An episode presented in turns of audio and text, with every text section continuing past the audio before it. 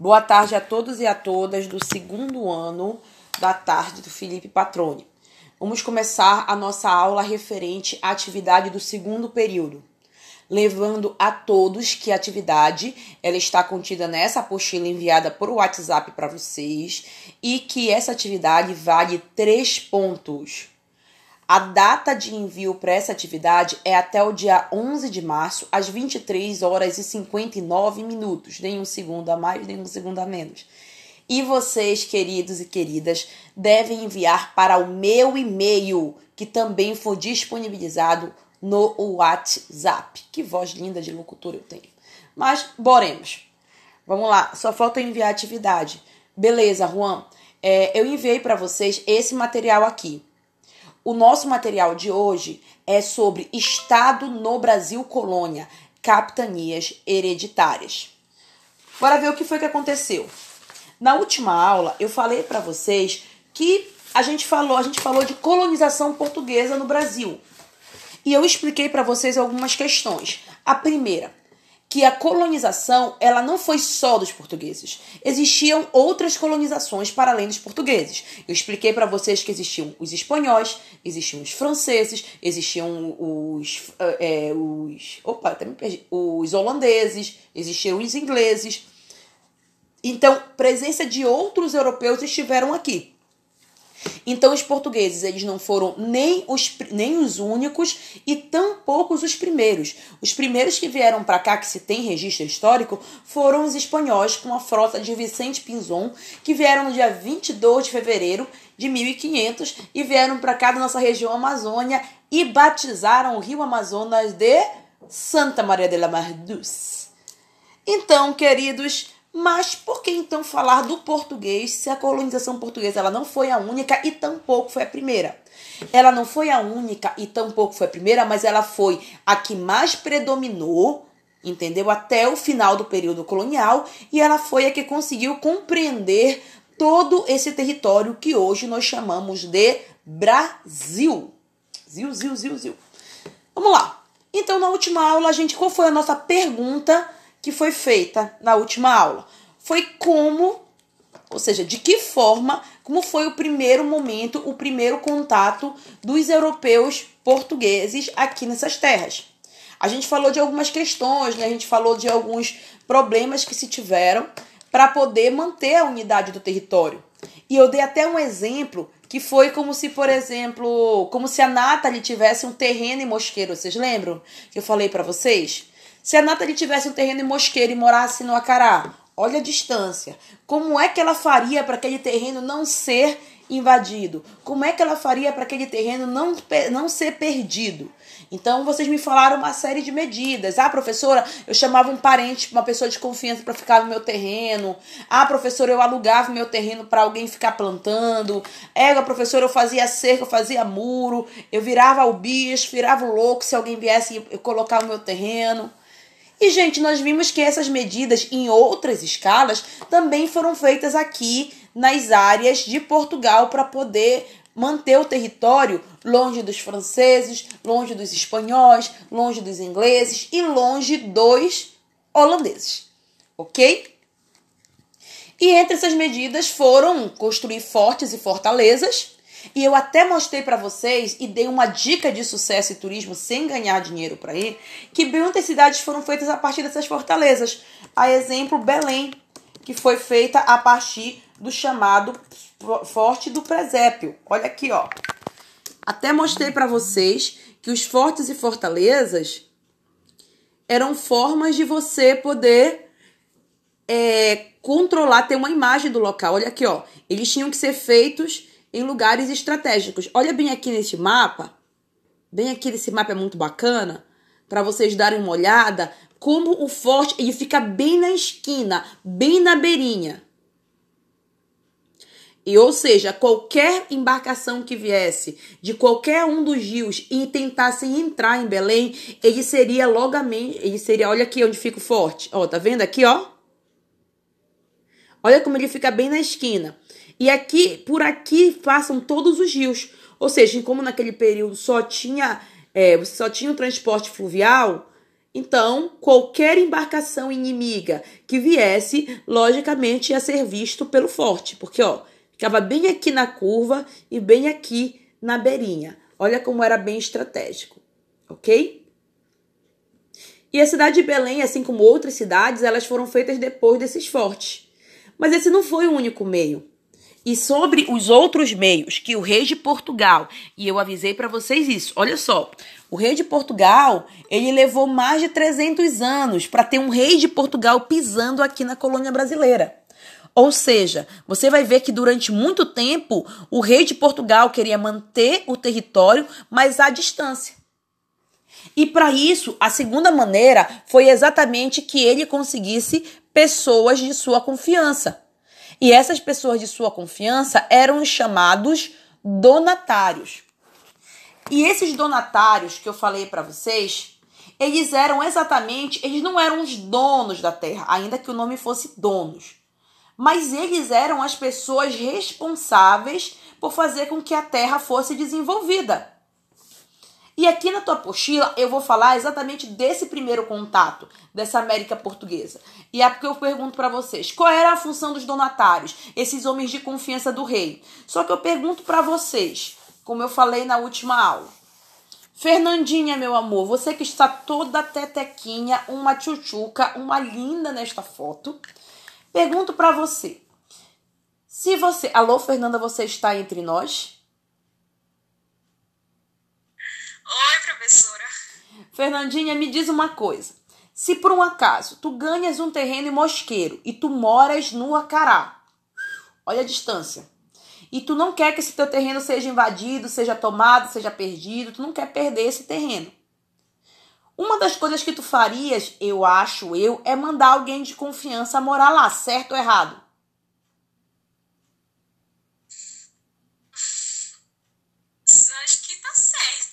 Certo, né? Tu poderia falar com alguém que fosse da tua confiança para morar lá. Mas me diz uma coisa, Fernando. Fernanda, desculpa. Me diz uma coisa.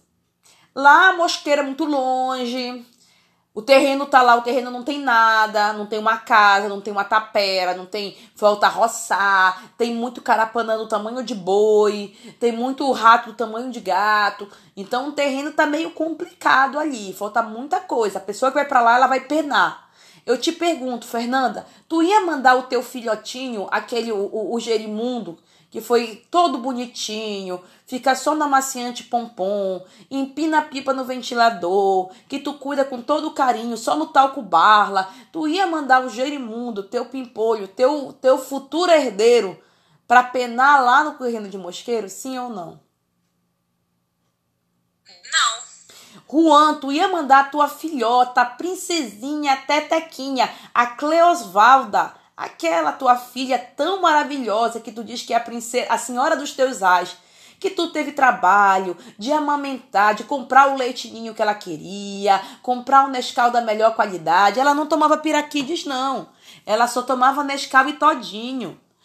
Juan, tu ia mandar a tua filha toda bonitinha para penar lá num terreno de mosqueiro que não tem nada? Sim ou não? Também não, não, professor. Também não. Mas olha só, gente, o dilema. Vocês têm que mandar alguém de confiança, né? Porque senão a pessoa pode pegar o teu terreno. Mas também tu não vai mandar as pessoas mais próximas de ti. Tu tem que mandar por quê? Porque tu sabe que a galera que foi para lá vai penar. Então, quem eram esses donatários? Olha só a situação dos donatários. Os donatários, eles eram sim pessoas de confiança do rei. Mas vocês não vão pensar que eram as pessoas mais próximas do rei, que eram os parentes do rei, que era o filho do rei, que era. Os donatários, eles eram de confiança, Porém, eles eram as pessoas, aquele nobre que está falido, que lá em Portugal só tem um bezerro e uma vaca, aonde o bezerro tem que dar mama para a vaca para ela poder sobreviver. É aquele outro comerciante que está todo endividado, coitado. É aquele que não que tinha uma boa relação com a coroa portuguesa, mas que não tinha muito dinheiro, que não tinha muito status para viver em Portugal. Deu para entender?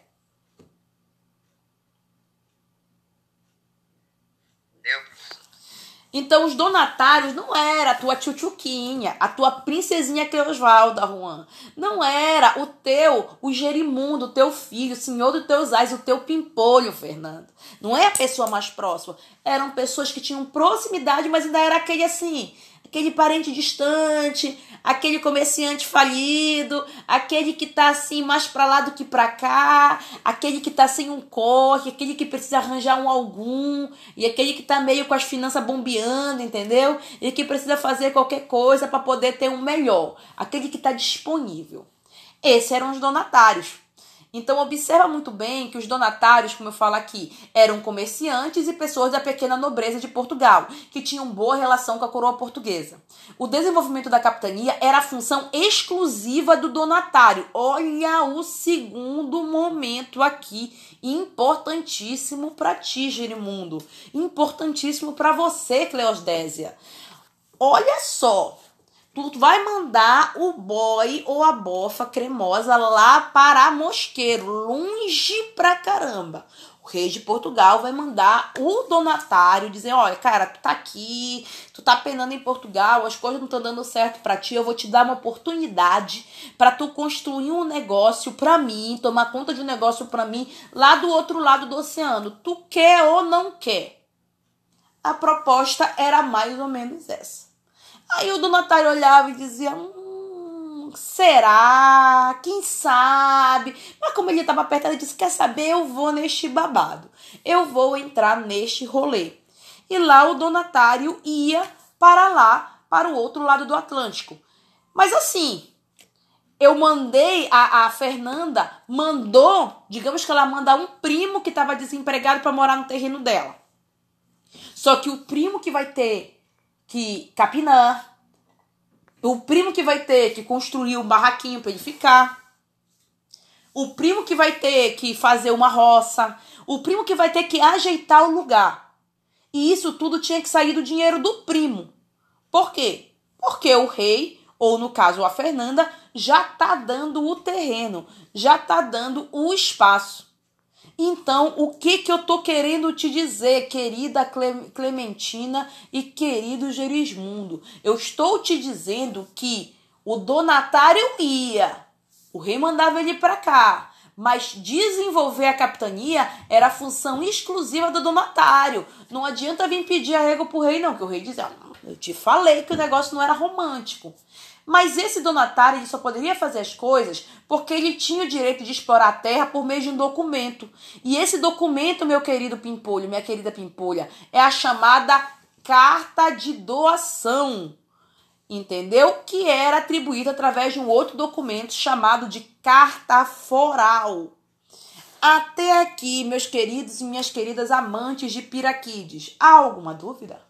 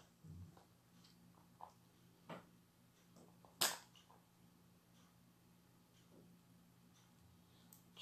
Professora, minha internet está ruim, mas não tem É, tá bom, Luendo, eu tô gravando, depois eu vou mandar o áudio para vocês pelo grupo do WhatsApp, tá bom? Se cair, eu te mando o áudio. Tá de boa, beleza? Tá? E compre piraquis, é melhor que todinho. E mais barato. Tá bom? Então bora lá.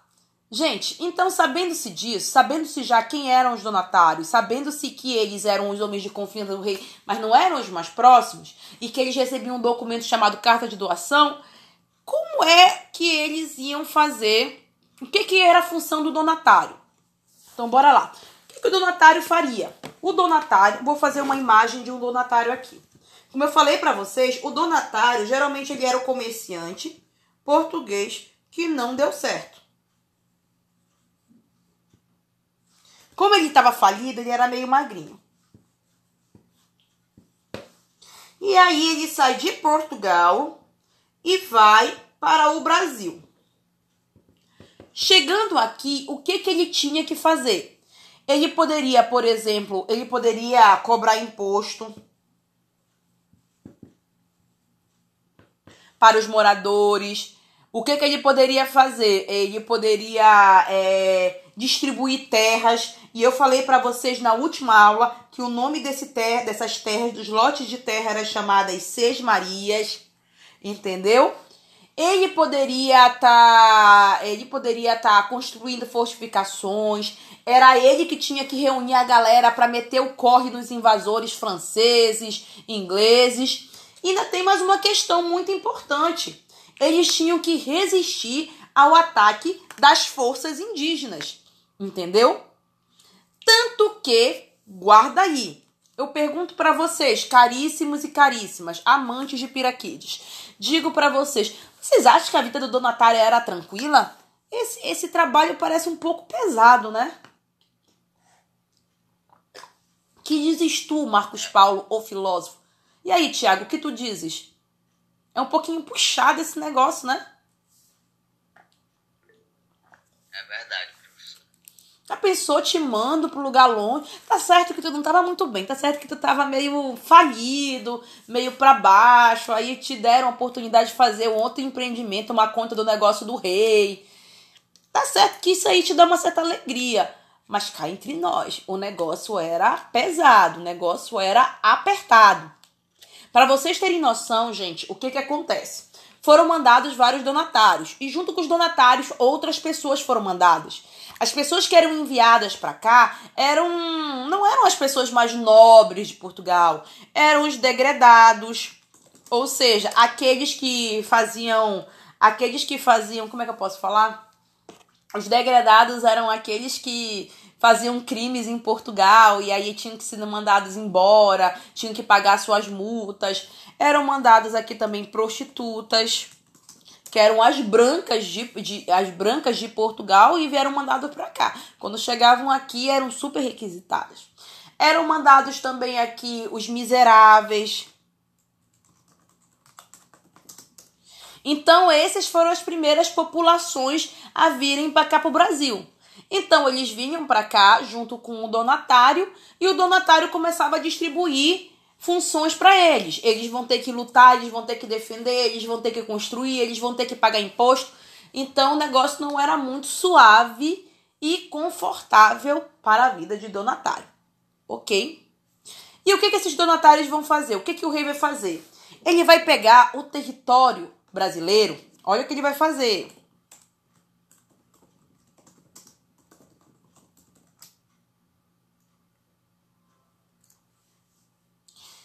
Ele vai pegar o território. Aqui, ó. Opa! Quem é você? Olha, Ana Clara. Ana Clarinha. Bonjour, mademoiselle.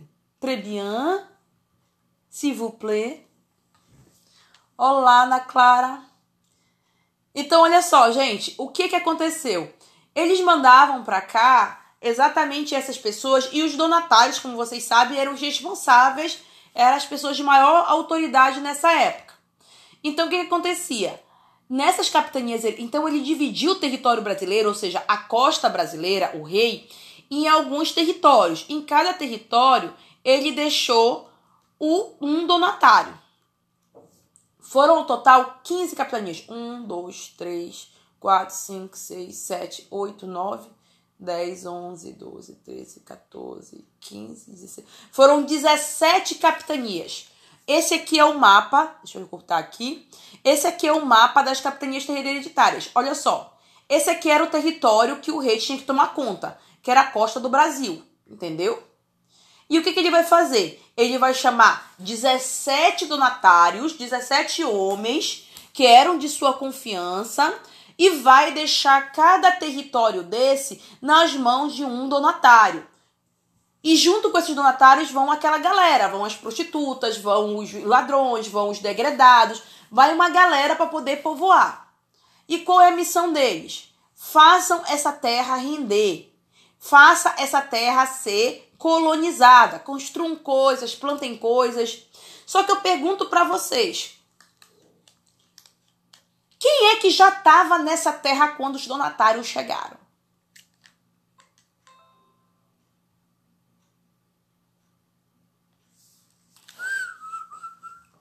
Quem é? Chega os donatários, 1530, 1580, chega aqui, é, agora eu sou o cara, a terra o rei me deu, então eu posso chegar e posso fazer tudo tranquilo e favorável. Mas quem é que estava aqui? Já morando na terra diz, ei, psiu, não é bem assim que as coisas acontecem. Quem, quem é que já estava aqui? Uma salva de palmas e um piraquites para o nosso amigo Juan. Exatamente isso, querido. Quem já estavam aqui eram as populações indígenas. E é uma coisa que a história não pode mais negligenciar. É que os povos indígenas resistiram sim a esses donatários fizeram guerra, invadiram as, as capitanias hereditárias, saquearam, mataram, expulsaram, tanto que a resistência indígena e olha, só para avisar que vai ter resistência indígena, que vai ter o KKTG jogando contra o Paysandu e o KKTG vai acabar com o Paysandu. Olha a resistência indígena aí, ó. What? What? Enfim, não perca esse jogo de futebol, gente. Para, é, aí no Campeonato Paraense. O que que acontece? Gente, então teve muita resistência indígena. E o que que acontece? Dessas 17 capitanias hereditárias, 17. Olha aqui, ó.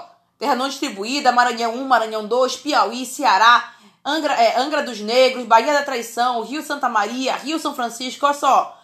Bahia de Todos os Santos, Rio Pardo, Mucuri, Baixo dos Pargos, Macaé, São Tomé, olha só. Espírito Santo, São Tomé, Santo Amaro, São Vicente, somente duas conseguiram se manter. Eram 17, tá vendo aqui? Somente duas conseguiram se manter contra a força das populações indígenas. Eram elas Pernambuco, bem aqui, e eram elas São Vicente.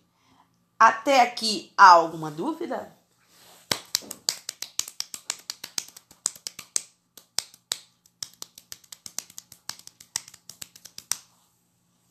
Alguma dúvida?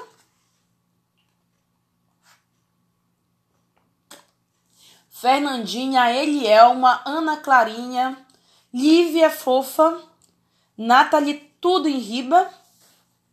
Então vou prosseguir. Se vocês estão me permitindo, quem sou eu para negar? Bora lá. Então indo para frente. A essas terras, então, o que, que acontece? O quem eram as capitanias hereditárias? Eram esses lotes de terra maiores que depois tinham dimensões de estados que ficavam sob a responsabilidade dos donatários. E as sesmarias eram os lotes de terras menores que os donatários poderiam distribuir para outras pessoas que eram os colonos que poderiam estar é, que poderiam ter interesse em implantar, em se instalar, em produzir naquela terra, ok? Então, como eu falo aqui, a distribuição de terras era um mecanismo utilizado pelos portugueses para distribuir, para atrair pessoas. Era mais ou menos assim. É, não era fácil para poder manter a pessoa. Se tivesse pessoas aqui no Brasil, pessoas portuguesas, então seria muito mais difícil dos outros invadirem. Então o que, que acontece? O rei de Portugal dizia, fazia uma mega propaganda para vocês irem ao Brasil e poder povoar uma terra. Eu queria muito que tivesse aqui disponível um trecho aqui do Caramuru, a invenção do Brasil. Deixa eu ver se tem aqui.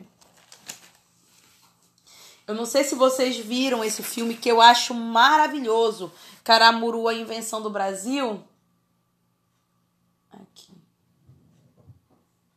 Mas eu acho que esse aqui não é o. Acho que esse aqui é o. Não é o filme completo. Que ele é de 2001, que ele começa falando sobre. Ah, deixa aqui, deixa eu colocar aqui para vocês ouvirem.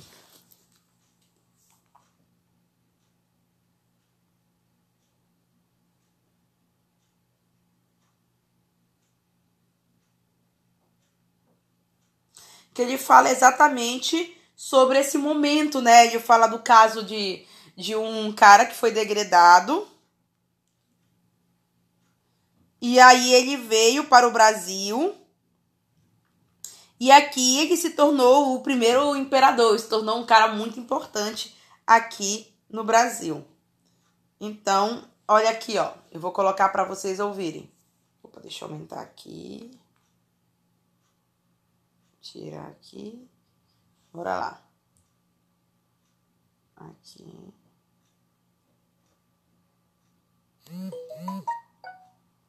Aqui. Gente, vocês conseguem ver? Esse é o filme que eu gostaria muito que vocês vissem. Muito mesmo.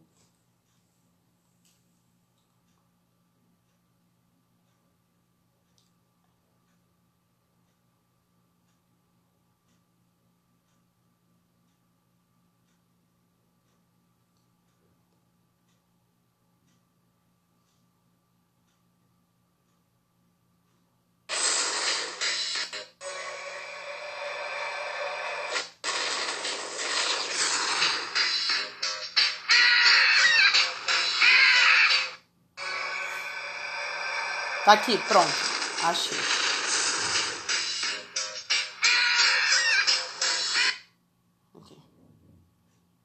Já? Me digam se vocês, mas me digam por áudio, se vocês conseguem escutar. Ver eu sei que vocês conseguem. Eu só quero saber se vocês conseguem escutar esse áudio. Sim, professora.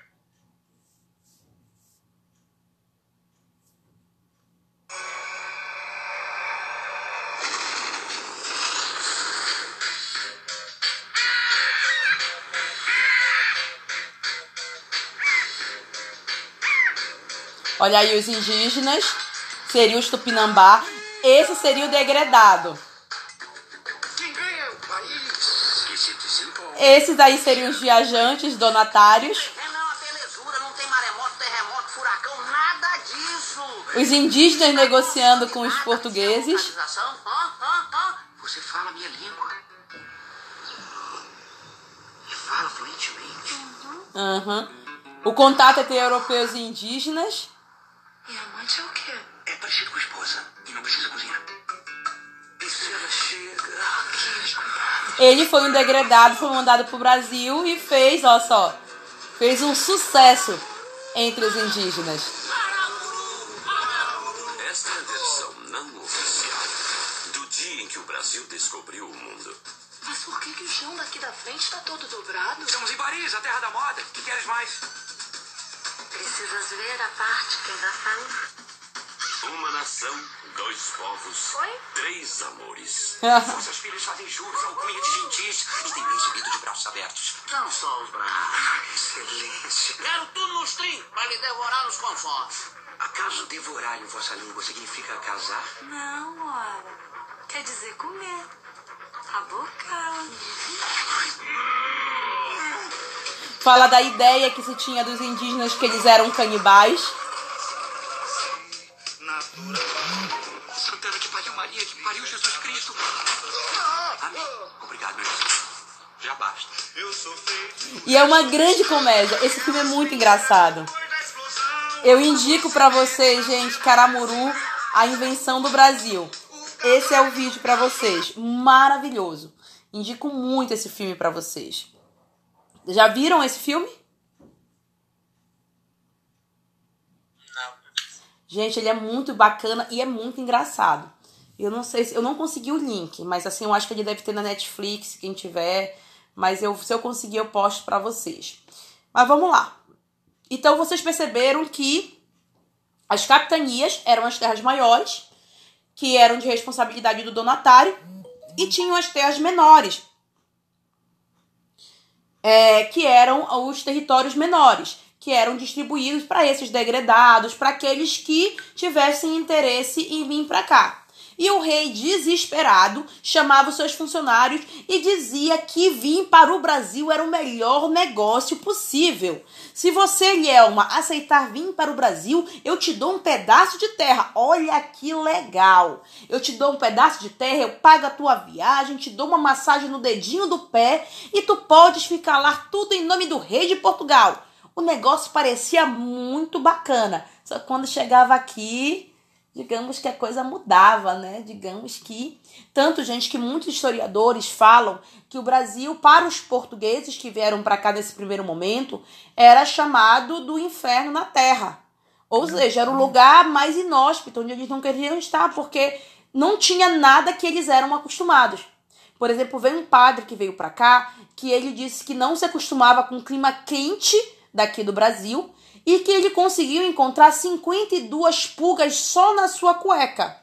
Sem contar que aqui, por exemplo, lá no, em Portugal, eles não têm o hábito de tomar banho como nós temos, né? Nosso clima é muito diferente. Então, muitas coisas foram. Por exemplo, o rei de Portugal, o rei Dom João VI, ele tomou pouquíssimos banhos. Pouquíssimos banhos. O rei da França, o Dom, o Dom Luís XIV, que deu o nome à cidade de São Luís, ele na vida dele tomou só três banhos na vida dele e ele morreu velho. Tu já imaginaste Nathalie Valadares estudando um cheiro no cangote deste boy que tomou três banhos na vida?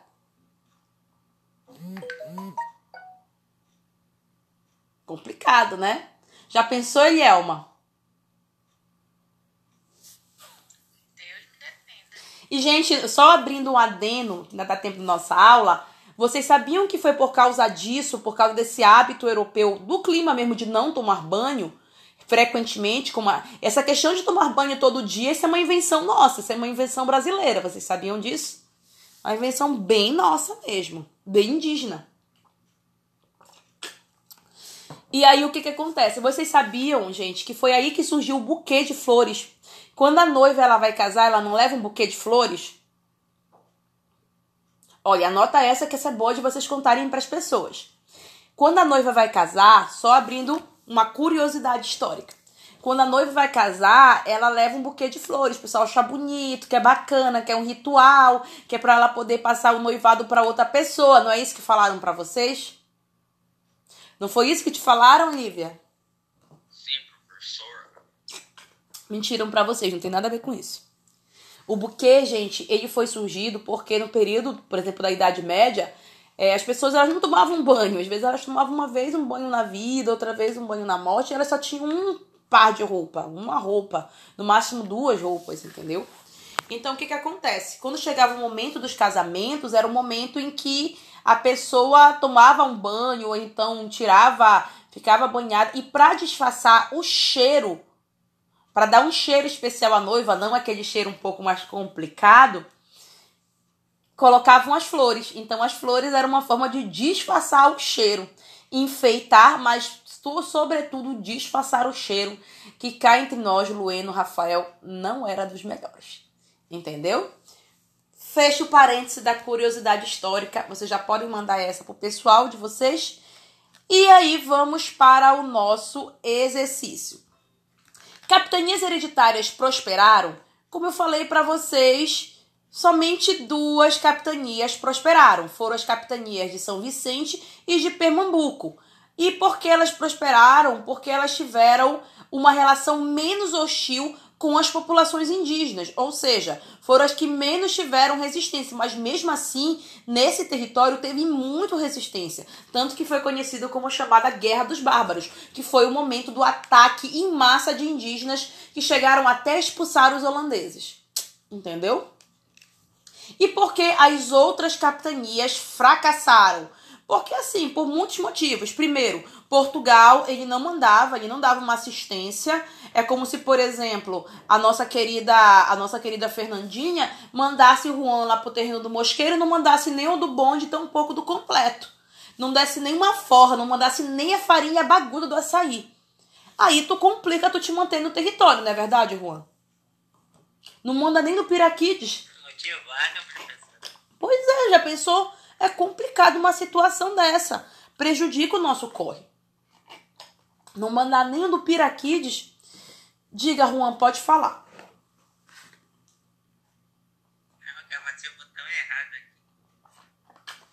Tudo bem. Então, bora. Então, bora. Então, gente, a partir daí, vocês entenderam a questão da capitania hereditária, dos donatários, por que deu certo e por que deu errado, sim ou não? Sim, Tiaguinho. Sim, Fernandinha.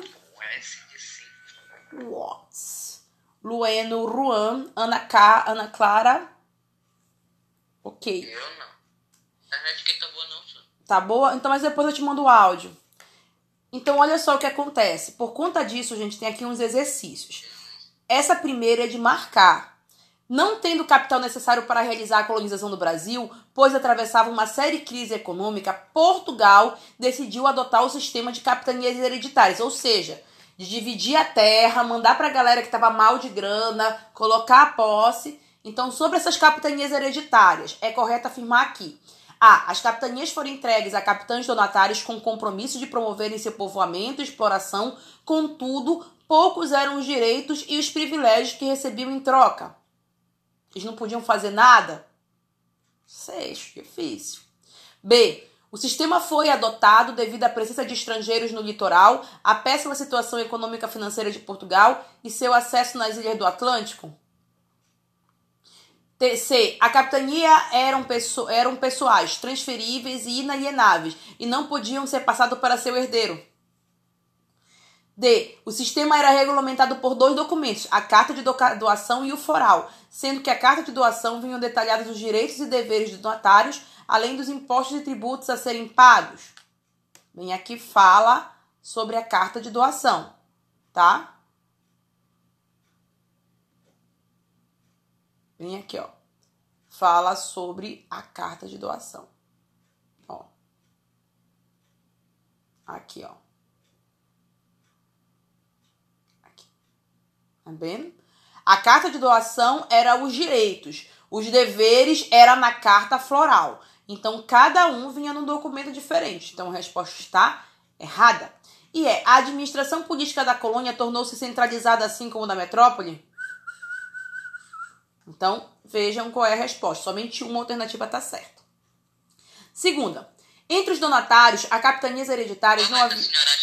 tá? Ah, olha, eu acabei de falar. As capitanias foram entregues a capitão donatário, isso aconteceu? Com o compromisso de promover seu povoamento e exploração, certo? Contudo, era um direito, era um pouco direito. O donatário, ele podia fazer as coisas na terra ou ele não podia? Bora ver se a senhora é boa mesmo. Bora ver se eu sou boa, bora ver se eu sou boa. Ah, tá. Tu vem com teu sapateado de catita. Eu tomo piraquides, meu filho, mas eu sou atenta. Pode ler a tua apostila e fazer teu material direitinho. Mas ora, pois, pois, até parece. Segunda, entre os donatários, somente uma está correta. Entre os donatários das capitanias hereditárias, não havia nenhum representante da grande nobre- nobreza. Eu falei pra vocês sobre isso. A Fernandinha mandou um cara de confiança, mas não era o filho dela. O Juan mandou uma pessoa de confiança, mas não era a filha dele. Então não era alta nobreza, era aquela galera que tava mal de grana, aquela galera que tava meio quebrada, aquele comerciante que tava meio falido, aquele nobre que tava meio mal. Esta ausência indica que A. A nobreza portuguesa, ao contrário da, da espanhola, não teve perspicácia com relação às riquezas da América. B. A coroa portuguesa concedia à burguesia e não à nobreza os principais favores e privilégios. No sistema criado para dar início ao povoamento do Brasil, não havia nenhum resquício de feudalismo. E D. Na América Portuguesa, ao contrário do que ocorreu na África, no África, a coroa foi mais democrática. As possibilidades de bons negócios aqui eram menores do que em Portugal. Em outros domínios da, da, da coroa, a alternativa certa eu não sei qual é. Entendeu? Não sei qual é. Mas tem umas que estão muito erradas aqui, tem outras que estão mais interessantes aqui. Não sei qual é. Vocês pegaram a visão? Acho que a senhora sabe, professor. Eu acho não, eu acho que tu sabes, Thiago. Eu confio em você. Bora lá.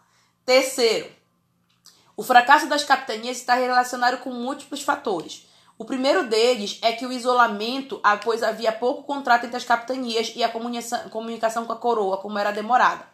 Comente sobre esses fatores que contribuíram para o fracasso retumbante das capitanias hereditárias no Brasil.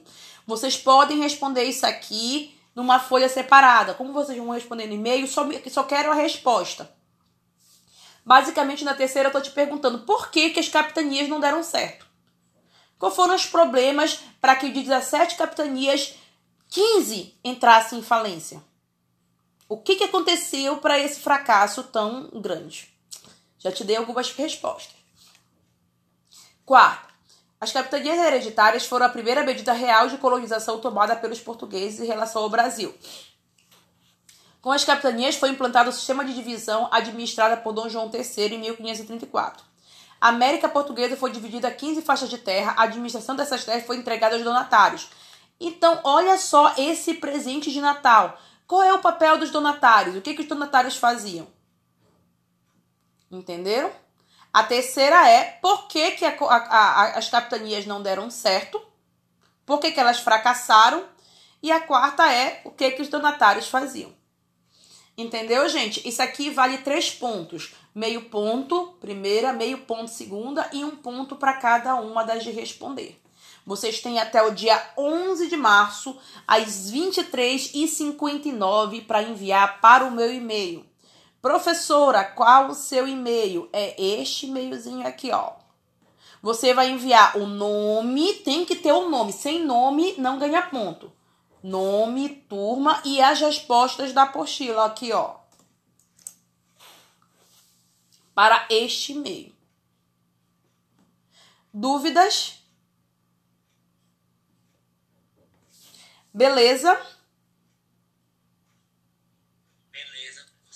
Gente, então foi um prazer. A partir do dia 10 vocês já vão ter o e-mail institucional de vocês. Vocês já vão poder acessar a plataforma direitinho. Eu vou mandar para vocês o três coisas.